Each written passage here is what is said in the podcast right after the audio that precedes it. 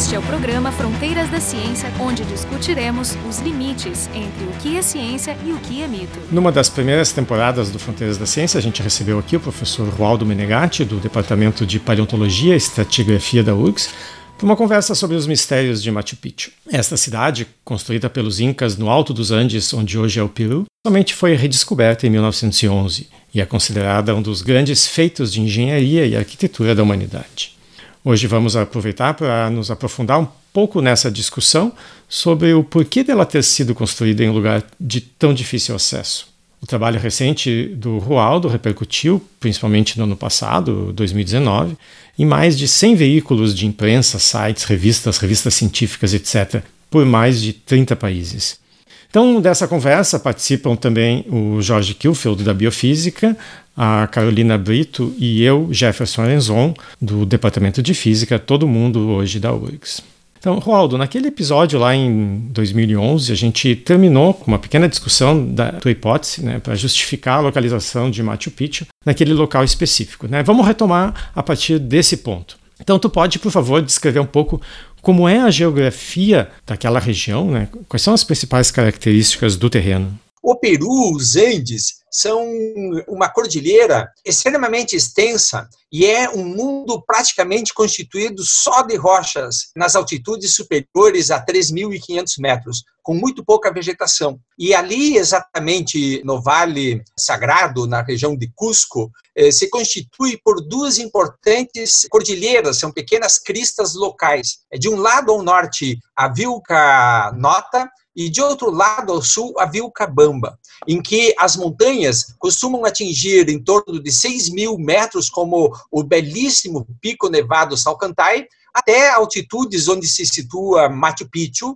com 2.300 metros. É um relevo muito acidentado, com algumas pampas, como eles chamam, que são pequenas planícies, pequenos patamares entre as montanhas é a região de vales profundos e escavados, rios ligeiros e muito fluentes. Além disso, há uma enorme quantidade de materiais rochosos, blocos, sobre a superfície, que deslizam das vertiginosas encostas. E para uma pessoa que nunca tenha visto Machu Picchu, nem em foto, né? Como é que tu descreveria a cidade? Machu Picchu é um local impressionante do ponto de vista geomorfológico. É uma espécie de vergalhão, um istmo, que conecta duas montanhas. Uma de um lado, a mais alta, é o Cerro Machu Picchu, e de outro lado, o Huayna Picchu. Entre essas duas montanhas está um istmo, que é onde se situa Machu Picchu. E o rio Urubamba contorna, então, todo esse vergalhão, deixando Machu Picchu como se fosse um lugar bastante isolado para quem vem de baixo,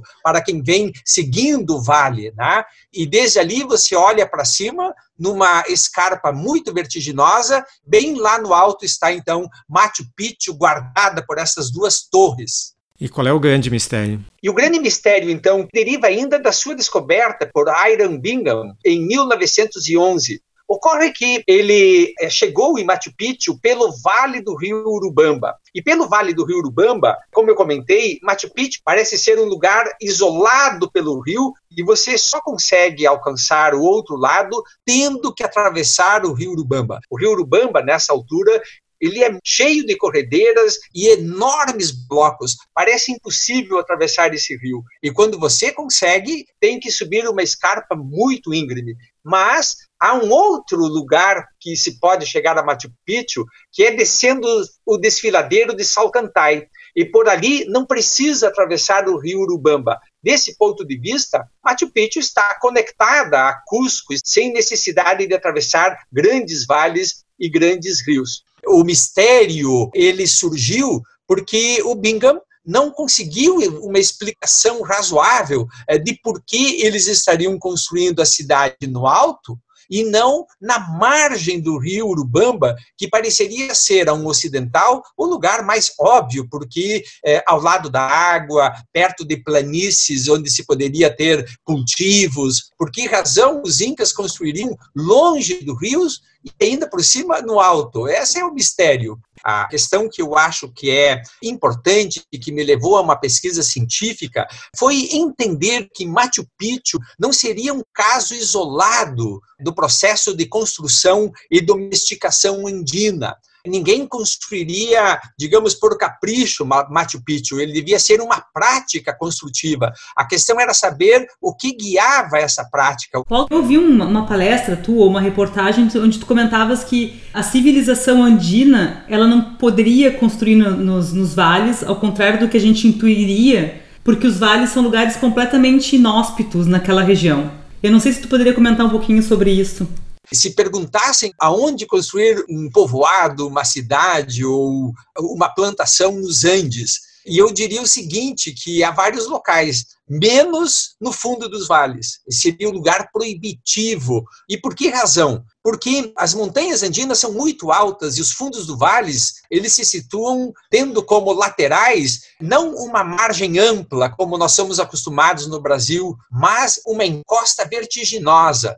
Então, nesse fundo de vale, nós podemos ter, num ano, né, o rio se transforma numa poderosa torrenteira, como eles chamam lá, que seria um rio com um caudal muito forte e que levaria embora as construções, as plantações e uhum. tudo mais também nós poderíamos ter um outro ano seca e também teríamos fome. E, se não bastasse isso, em um outro ano poderia ter um deslizamento de massa, né? numa encosta, Carolina, com mais de 3 mil metros de altura. Temos exemplos recentes, em 1970, quando houve um grande escorregamento da saia gelada de Luascarán, na Cordilheira Norte do Peru, e que soterrou nada menos do que 66 mil pessoas. E a espessura do soterramento foi de 300 metros. Então, os Andes são muito inóspitos. Né? Essa que é a grande chave para entendermos o processo civilizatório andino. Os Andes nós temos terremotos, vulcões,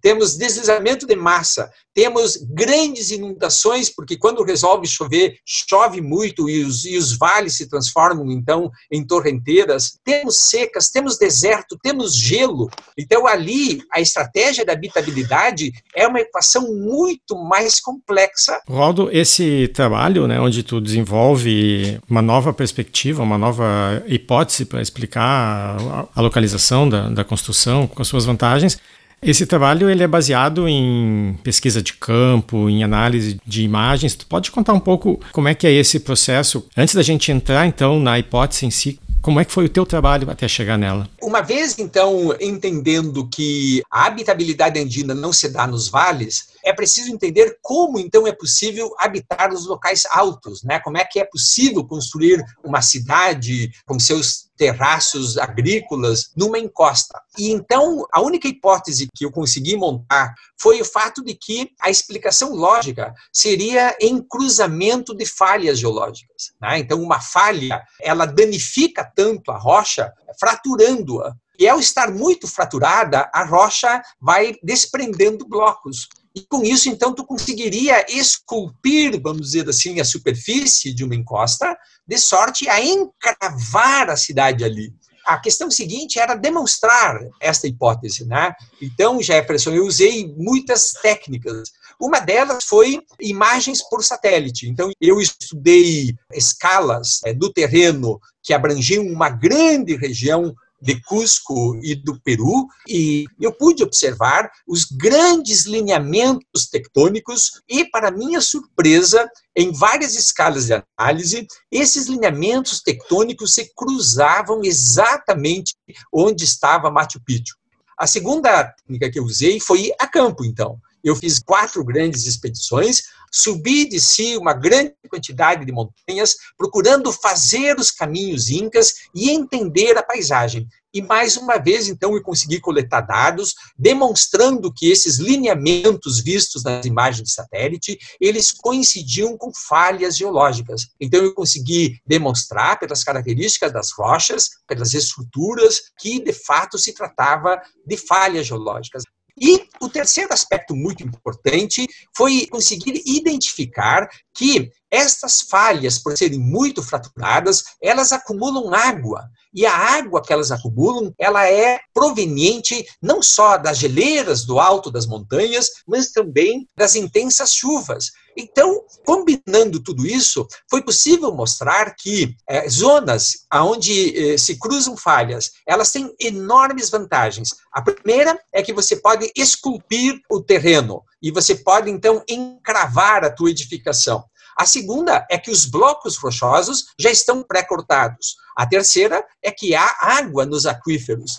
E a quarta e importante eh, questão é também observar que, com isso, tu pode estabelecer um certo nível de construção em termos da elevação andina. Tu pode então planejar o teu assentamento não construindo muito baixo nos vales e nem muito no topo. Tu pode manter uma habitabilidade num certo nível ecológico, o que diminui o esforço né, desse andar nos Andes. Então, com tudo isso, foi possível mostrar uma intencionalidade. Claudio, mas o quão particular é Machu Picchu nesse sentido? Quer dizer, só Machu Picchu foi construída nessas falhas geológicas ou a gente tem outros sítios ali que têm a mesma característica? As falhas geológicas nessa região indina, elas são uma rede, um reticulado, um tabuleiro, cujos lados não são tão paralelos, né? E também não são tão ortogonais.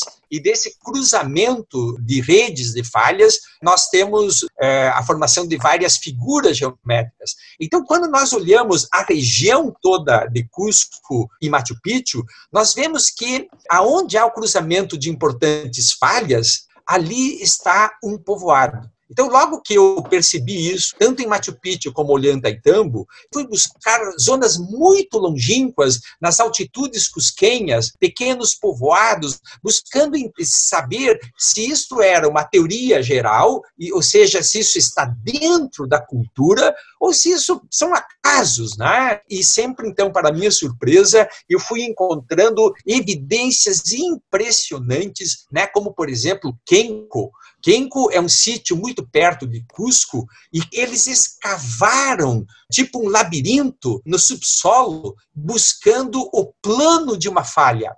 Outra região também muito perto de Cusco, é La Piedra de la Luna. Ali eu consegui ver, numa escala menor do que a de Machu Picchu, que de fato havia uma relação muito estreita entre a arte de construir e os fraturamentos e as falhas geológicas. Né? Então eu fui buscando evidências também em muitas escalas e locais que não são, digamos, comuns. Roaldo, a gente normalmente associa essas falhas geológicas, a gente sempre pensa em terremotos, né?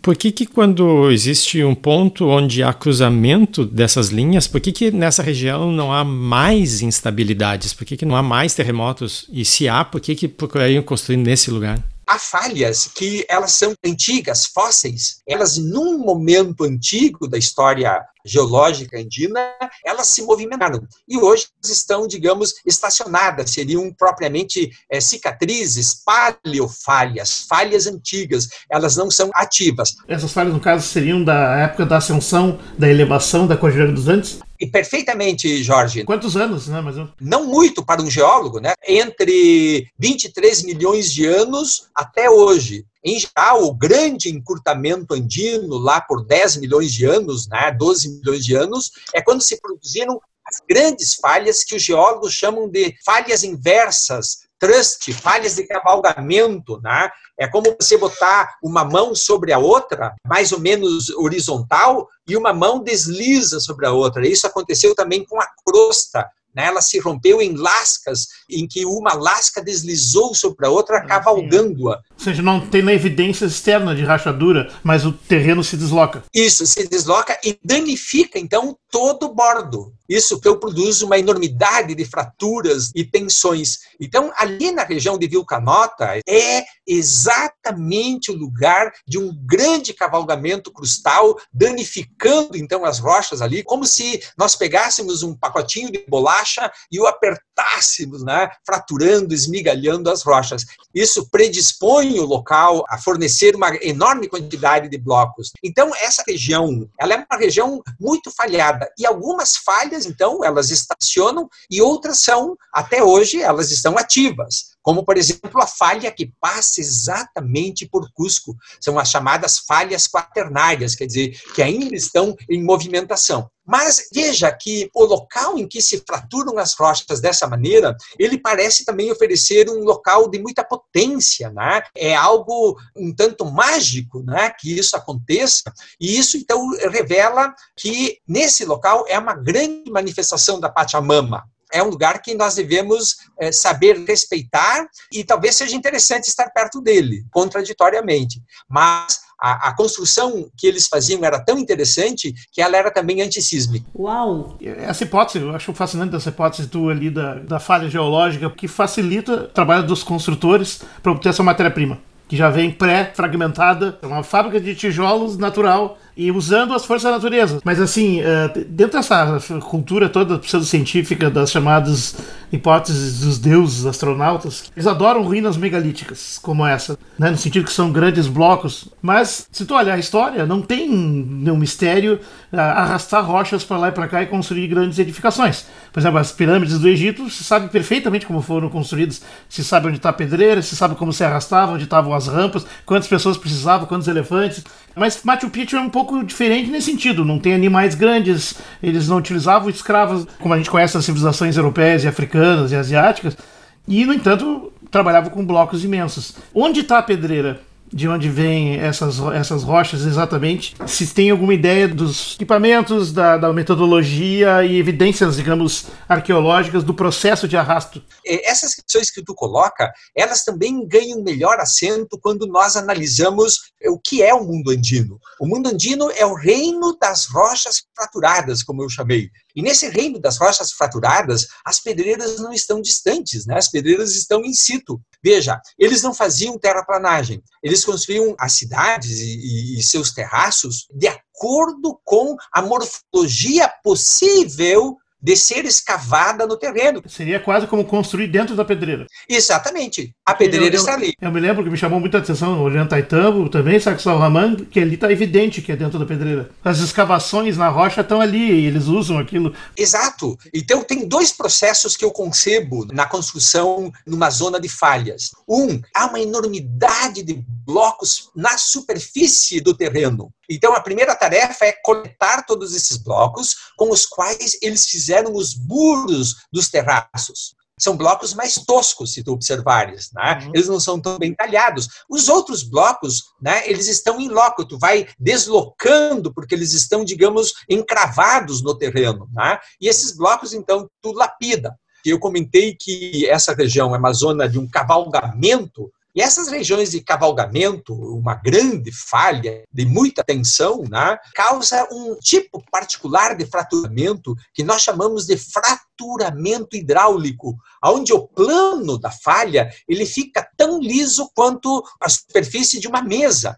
Então, eles sabiam né, distinguir vários planos de falhas, né, delimitando os blocos. E com isso, então, eles conseguiam um atalho, vamos dizer, para o polimento da superfície do bloco. Há também uma causa geológica nisso. Né? De um lado, então, tu tem é, cidadelas como Machu Picchu, Ollantaytambo, em que fundamentalmente eles coletam as rochas do entorno, não que eles não possam trazer outras rochas de outros lugares, como Ollantaytambo. Eles trouxeram de lugares, mas não muito longínquos, né? locais 10 quilômetros de distância, em que tu pode deslocar um bloco sobre eixos eh, arredondados, como troncos de árvores. Né? E outros são os blocos da fortaleza, né, chamada Sacsayhuaman, perto de Cusco, que são blocos realmente gigantescos, né? E esses blocos também são de rochas da região. Tu está dizendo que além do, da fragmentação do bloco, tem também a lapidação, ou seja, o polimento que fez aquele encaixe que é famoso por não dar para colocar nenhum papel no meio das duas pedras, porque aliás não é verdade, eu testei em vários lugares lá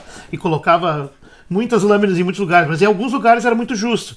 Mas será que não tinha uma, uma, lapidação, um polimento também ativo? Claro, existem as duas coisas. Porque a cultura humana, ela procura imitar a natureza. E ali, no caso, o falhamento foi tão intenso, sob pressões muito uh, grandes, em que formam-se planos muito lisos. Eu encontrei vários planos naturais, tão lisos quanto o, a superfície dos blocos polidos. Mas claro que eles também sabiam polir muito bem esses blocos rochosos de granitos e também de rochas calcárias. Mas os granitos são mais difíceis, né? como o, o granito branco ali de Machu Picchu. Mas pensa-se que eles tinham espécies de lixas de areia em que eles conseguiam prender os grãos e ir polindo os blocos. Ainda não se demonstrou cabalmente né, como é que era esse processo. A gente está discutindo aqui que os incas, então, de alguma maneira, eles conheciam essas falhas geológicas e eles, então, conseguiam identificar essas falhas, né? Eles não tinham imagem de satélite. Existia algum tipo de conhecimento, digamos assim, prévio daquilo ali ou eles iam explorando e, investigando? Porque uma coisa interessante que eu queria conectar com essa ideia é que quando a gente vai ao Peru, tem muito essa questão mística, né? Ah, foi construído ali porque existiam os deuses e a gente tem uma certa impressão nos dias de hoje que o povo inca era um povo muito guiado por essa questão mais religiosa, tá? Então eu queria entender o que, tinha de científico nessa, nessa construção deles, porque me parece que é muito científico isso que você está nos contando, né? Eles tinham uma lógica por trás muito engenhosa.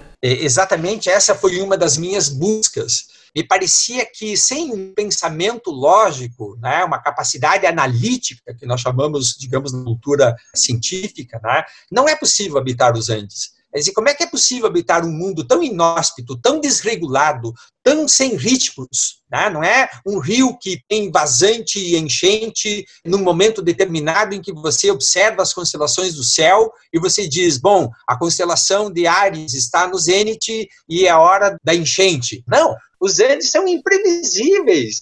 Então, esta imprevisibilidade requer um conhecimento muito grande do lugar. Quer dizer, há uma ciência, uma etnociência andina, sem a qual você não sobrevive nos Andes. Então, eu cheguei à conclusão que, por mais que eles fossem, digamos, místicos, eu não quero retirar este véu que se tem sobre essa linda civilização. O que eu quero demonstrar é que somente com, digamos, o misticismo não se sobrevive no Andes. É preciso ter conhecimento. Então não adianta fazer uma oferenda para Pachamama se tem um deslizamento de massa você tem que entender a Pachamama. Então, eu acho que esta ideia que eu trago, que eu investigo, ela nos ajuda a entender o logos incaico, ela nos ajuda a entender uma etnociência que é própria do mundo andino. Por isso, a dificuldade, talvez, da cultura ocidental em entender uma lógica que não é a, a fluvial, porque a, a, civilização, a própria palavra indica, né, ela é, é sinônimo de domesticar rios. A, a, cultura ocidental toda vem de uma ideia de ritmos, ciclos, que são os ciclos fluviais, né, e também são né, a combinação, as sincronias entre os ciclos fluviais e as constelações, onde temos então o calendário. Mas é como fazer um calendário dos Andes, como ter um ritmo nos Andes, num mundo em que, quando você entra nesses vales, né, você entra num abismo e o céu se torna assim tão estreito né, que você nem sequer enxerga o conjunto celeste. Então, as sincronias do, das efemérides com os eventos da Pachamama, há uma outra lógica que preside isso. E é isso, então, que eu procurei entender. Eu fui buscar saber se existia alguma palavra na língua runasimi, a quechua, que expressasse este fenômeno que nós geólogos chamamos de falha. Eu encontrei uma palavra, que é quilho, Quílio escreveu o literato José Maria Guedes, quer dizer grandes fraturas da rocha, aquelas que atravessam montanhas. Ora, essas nós geólogos chamamos de falha. Então, isso tudo me leva a crer que eles tinham um poderoso conhecimento, muito bem estabelecido, né, sobre a natureza que eles viviam. Me chama a atenção né, que o tipo de rocha usado na construção desses megálitos todos da região andina são rochas poligonais, né, irregulares, tem formatos dos mais variados. Não sei como é que eram as grandes civilizações antigas. Eu tenho a impressão que a maioria das principais, Mesopotâmia, Egito, Roma, Grécia, o bloco básico de construções de grande porte é o bloco regular, ou seja, cubos, paralelepípedos, coisas desse tipo, que são fáceis de fazer. Mas fáceis de fazer de acordo com a rocha. Por que, que eu estou perguntando isso? Quando tive essa viagem há muitos anos atrás, nós passamos na Bolívia antes, nós visitamos Tiahuanaco. E Tiahuanaco é uma civilização anterior à civilização inca. A hipótese deles é que o trabalho em pedra, porque tem construções em pedra nesse, nesse conjunto religioso que tem em Tiahuanaco, a cultura de trabalhar pedra, de construir em pedras de grande porte, foi herdada deles ou também teria evidências desse tipo de coisa, uh, tipo pedreiras, frutos de falhas geológicas que favoreçam o trabalho? Jorge, toda essa minha investigação, ela se coloca como, digamos, eh, estabelecer uma rede, base, fundamentos para mostrar o logos incaico. A grande chave disso está exatamente em percebermos que não se alcança o nível de uma construção como Machu Picchu ou como uma pirâmide de Kelps no Egito, se não considerarmos o tempo. Machu Picchu e os Incas e toda a visão deles é o resultado histórico. Eles estão coroando um, um, longo processo de ocupação andina, né, que começa lá há 10 mil anos atrás. Então, há um processo cultural de domesticação andina que vai construindo um tipo de cultura que eu considero ela já uma, um estilo cognitivo, um modo de organização dos sentidos humanos e do pensamento humano próprio do lugar. E ali, então, nós temos a cognição indígena própria, que resulta de um longo tempo de práticas de observar a rocha, de uso da rocha. Então, eu tenho estudado muito os Andes orientais na região do Titicaca, onde está Tiahuanaco, na região do Salar do Uyuni, né, em Potosí, e de Toro Toro, para ver se essa tese ela tem, digamos, um suporte macro-regional. E, para minha surpresa, mais uma vez, encontro ali as falhas e o fraturamento dos blocos como, digamos, o elemento constitutivo desse logos e dessa cognição. E Tiahuanaco toda, então, está construída em rochas de arenito, e os arenitos, como são camadas, então imagina uma camada que é cortada verticalmente, é, de forma ortogonal, vai formar paralelepípedos blocos eh, grandes, este é o anaco. Né? E ali, então, está a matriz desse logos do reino fraturado com uma geometria muito regular, porque são arenitos. Eh, transporte isso para a região né, mais ocidental, no Peru, onde nós temos então granitos, temos gneiss, temos rochas mais duras, e nós teremos então um padrão mais irregular, é, então, em Machu Picchu e, e, na região cusquenha, nós temos, além dos paralelepípedos romboedros, temos triângulos, temos hexágonos e temos agora uma nova geometria que é a fractal, a autossimilaridade. Então, a fractalidade do padrão de cruzamento de falhas e fraturas ali na região de Cusco também empresta algo muito especial para a geometria andina. Então, eu reconheço ali, para os construtores de Machu Picchu, eles também produziram uma protogeometria, que eu chamo, então, petrometria, que é o mundo de acordo com a medida das rochas. Assim como os egípcios tinham a geometria, que é uma medida do terreno, gel quer dizer terreno e não terra, né?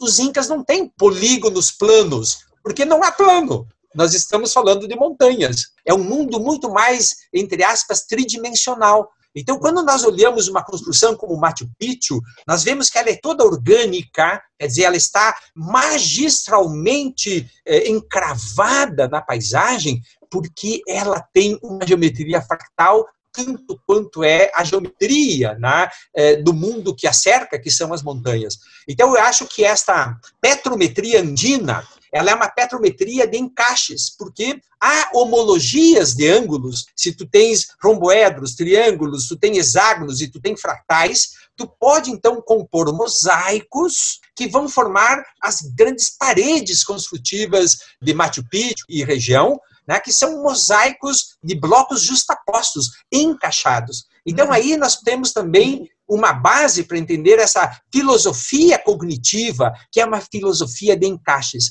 Então, eles vão encaixar blocos de rochas, mas também culturas.